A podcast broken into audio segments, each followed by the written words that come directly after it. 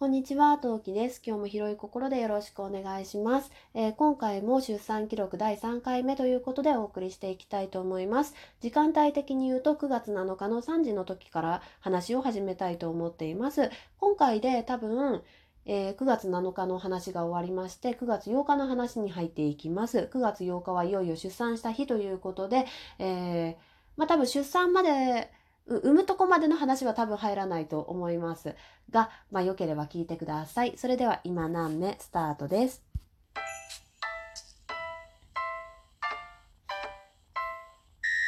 はい、この配信は戦闘不能日常系ママトーカートウキが出産で奮闘した記録になっております。ということで皆さんこんにちは、トウキです。というわけで早速いきたいと思います。9月7日の3時の時点の話からスタートです。えー3時の時点で、えー1時間72ミリん？72ミリリットル？言えない。まあ、まあ、要するに、えーと、促進剤のレベルをまた上げられて、えー子宮口が3センチのままだったんで、えーレベルを、次ね、えー4時の段階ですね。で、レベルを上げて、変わらなかったら今日はもう休んで明日頑張りましょうというふうに言われました。で、えーまあ、まりに進みが悪いと点滴にもかかわらず進みが悪すぎるということで、えーまあ、1時間後にもう一回内診をしてみてで進みがあまりにも悪すぎたらちょっとよちょちょっとちょっと最悪の事態も心の中に置いといてねというふうにちょっと言われましたね。で最悪な事態っていうのはお腹の赤ちゃんがどうのこうのというわけではなくってまあ促進剤との相性がいい人悪い人っていうのはもちろんいるわけで、まあ、私はおそらく悪い人なわけですね。で最悪一回帰宅もあり得るっていうのを覚えておいてっていうふうに言われたんですね。うん。でもまあ、まあそれ的、私的に言うとそれは一番恐怖ですよね。パパの休みとか、そのチビとのね、スケジュールの兼ね合いもあっての計画出産なわけだから、帰るっていう選択肢は基本的にな、ないわけですよ。私の中で。うん。なので、うわ、怖えと、その時にね、思いながら、えー、あお願い、生まれて生まれてというふうにね、思いながら過ごしました。さて、4時半に内診をまたしてもらいました。で、でもその結果ですね、やっぱり子宮口3センチのまま全然進まないので、やっぱ今日は諦めましょうということで点滴は中止しました。また明日頑張ろうねっていうふうに言われました。でもと言いつつね、体に促進剤は入ったまんまなので、えー、だいぶもうちょっと長いこと痛いけどそこまでは頑張ってねっていうふうにあっさり言われました。はい。さて5時半夕食がやってきます。お腹痛かったけど完食しました。まあ体力は使ってるんでその痛みと戦うという意味で。なので、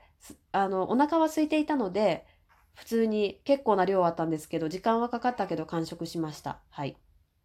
さて、18時頃にですね、点滴交換をしました。この点滴交換なんですが、体に促進剤が入っていますので、その促進剤を、えーが入ったままだとね、お腹の張りをずっと強めちゃうっていうか、まあ、体がずっと痛いわけですよ。体がずっと痛い。陣痛でずっと痛くなっちゃうので、えーその促進剤を薄めるための点滴ですね。で、なんで促進剤薄めちゃうのってところに関してなんですけど、私が入院してた病院っていうのは、第1回目でもお話しした通り、すごい小さな病院だったんですよ。なんで、夜勤でいる助産師さんっていうのが、2人か3人くらいしかいなくって、だから最初最低人数でしかいないわけですよ。なんで、夜に出産するのはあまり思わしくない、芳しくないっていう環境だったんですね。まあ、そういうことがありまして、えー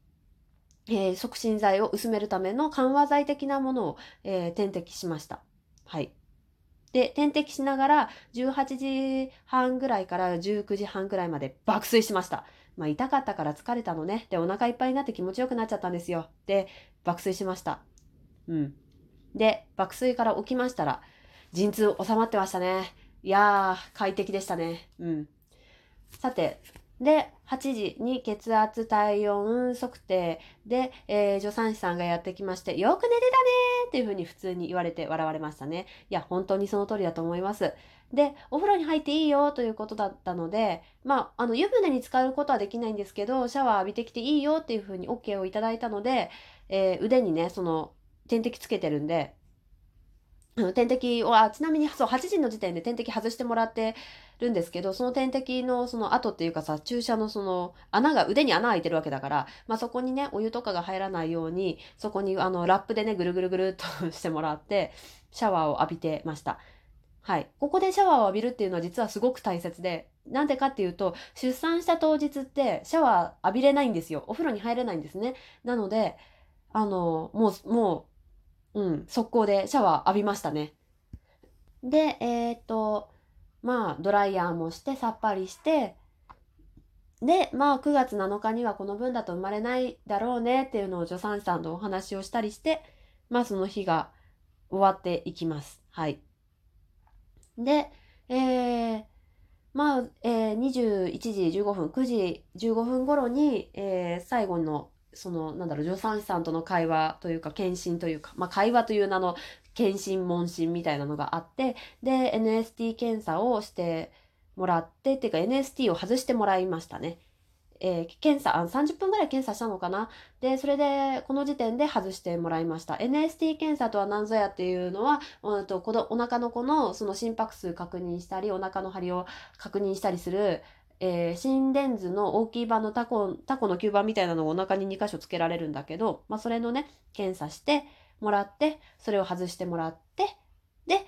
えー、いろんな人のラジオトークを聞きながら、渡りながら、寝落ちをしました。はい。で、えー、その時点で、えー、明日の9月8日の、えー、5時ぐらいからまた検診をして促進剤を入れるよっていうふうに、えー、この時点で言われました。まあ、この時点で頼むよ、生まれてくれって思いながら、はい、床につき、えー、眠りにつきました。というわけで、ここから先9月8日に移ります。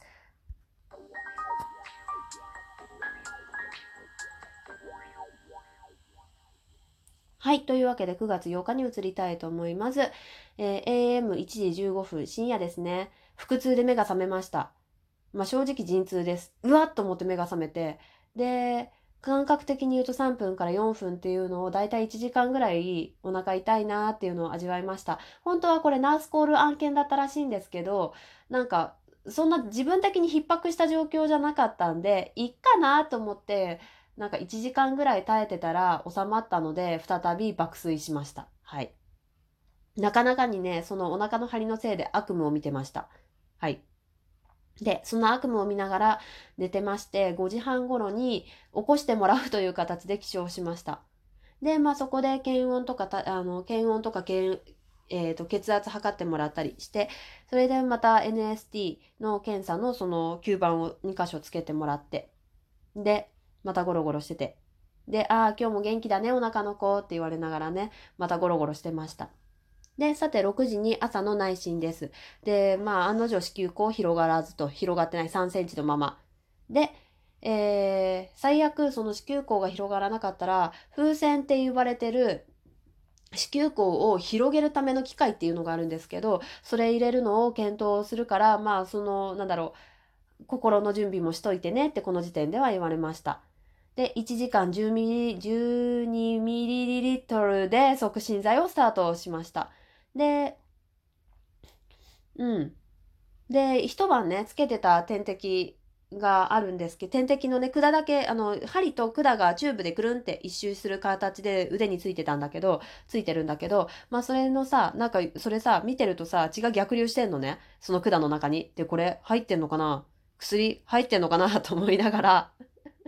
あの、それ見てたんだけど、まあ入ってるらしいよ、それで。はい。入ってるらしいとか言って、あの、助産師さんに大変失礼な、あの、感じなんだけど、まあそれでね、お薬入ってきてたらしいです。で、7時に24、えー、7時に 24ml、7時 40ml、42分に 36ml とかいうので、だんだんだんだん 12ml ずつ30分ごとにレベルを上げていきます。で、7時42分の段階ではちょっとノートが書けなくなるぐらい辛くなってきました。はい。で、8時に朝ごはん、普通にこれも完食しました。で、9時に、あの、まあ、計画出産だから出てきてもらわないと困るわけですよ。というわけで、で、破水してるっていうふうにその時点で聞かれたんですけど、出血はあるんだけど、破水はしてる感覚が全くないって話をして、先生にして、で、まあ見てもらって、あ、してないね、これはっていうことで、破水をしてもらいます。えっ、とね、多分、これね、自分でちょっと、自分の足の間の間の、間の間の？間の事件だから事件？あの、処置だから、はい、ここで注意ですね。えー、ピンポン。はい。えー、ちょっと、あの、大した話じゃないんですけど、ちょっとスプラッタかもしれないんで、えー、苦手な方ご注意ください。というわけで、えー、破水をしてもらうんですけど、自分の足の間の出来事なので、まあ、自分も怖いから目をそらしてたんで、感覚的な問題なんだけど、多分、ハサミかな、感覚としてはですよ、どういう機材を使ってるかっていうのはわからないんだけど、感覚としては、ハサミとか何か尖ったもので、お腹の水風船、お腹に入ってる水風船割ってもらう感覚で、破水をしてもらいました。なんかね、感覚的に言うと、ぐさっバチュンみたいな。感じの感覚でした。まあでもその、さその、うんと、その破水をしてもらうにあたって、その、うんとね、その割ってもらった時に痛みっていうのは全くなかったですね。本当にね、お腹の中に水風船があって、それを割ってもらったっていうだけの感覚。うんとね、他に分かりやすいとこで言うならば、うーん、そう、でもやっぱそれが一番近いかな。水風船を割ってもらった感覚。お腹の中でいきなり何かがぐさっときて、で、なんかお腹から一気に水がザーって、まあ、ちょっと尿とは違うか、また感覚で、なんかザーって体から出ていく感覚でした。女性で言うなら生理がいきなり、なんか、なんだろう、うんと、ドロッとした経血じゃなくって、もうさらっとした、それこそ尿に近いレベルのものがザーって体から出てく感覚っていうのが近いかなっていうふうに思います。はい。ちょうどお時間ですね。えー、ここまでにしたいと思います。次回からね、ちょっと痛い話が入ってきますので、えー、聞いていらっしゃる方はお気をつけください。ということで、えー、今回ここまでにしたいと思います。フォロー、リアクションとまだの方よろしければ、ポチポチしていただけると大変励みになります。